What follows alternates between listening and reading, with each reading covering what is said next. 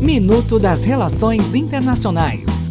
Olá, aqui é Adélio Araújo e essas duas notícias de hoje.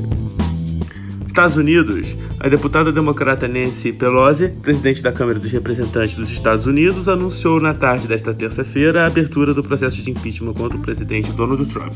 O pedido é baseado em denúncia de que ele teria pressionado o presidente da Ucrânia a investigar o filho do pré-candidato democrata Joe Biden.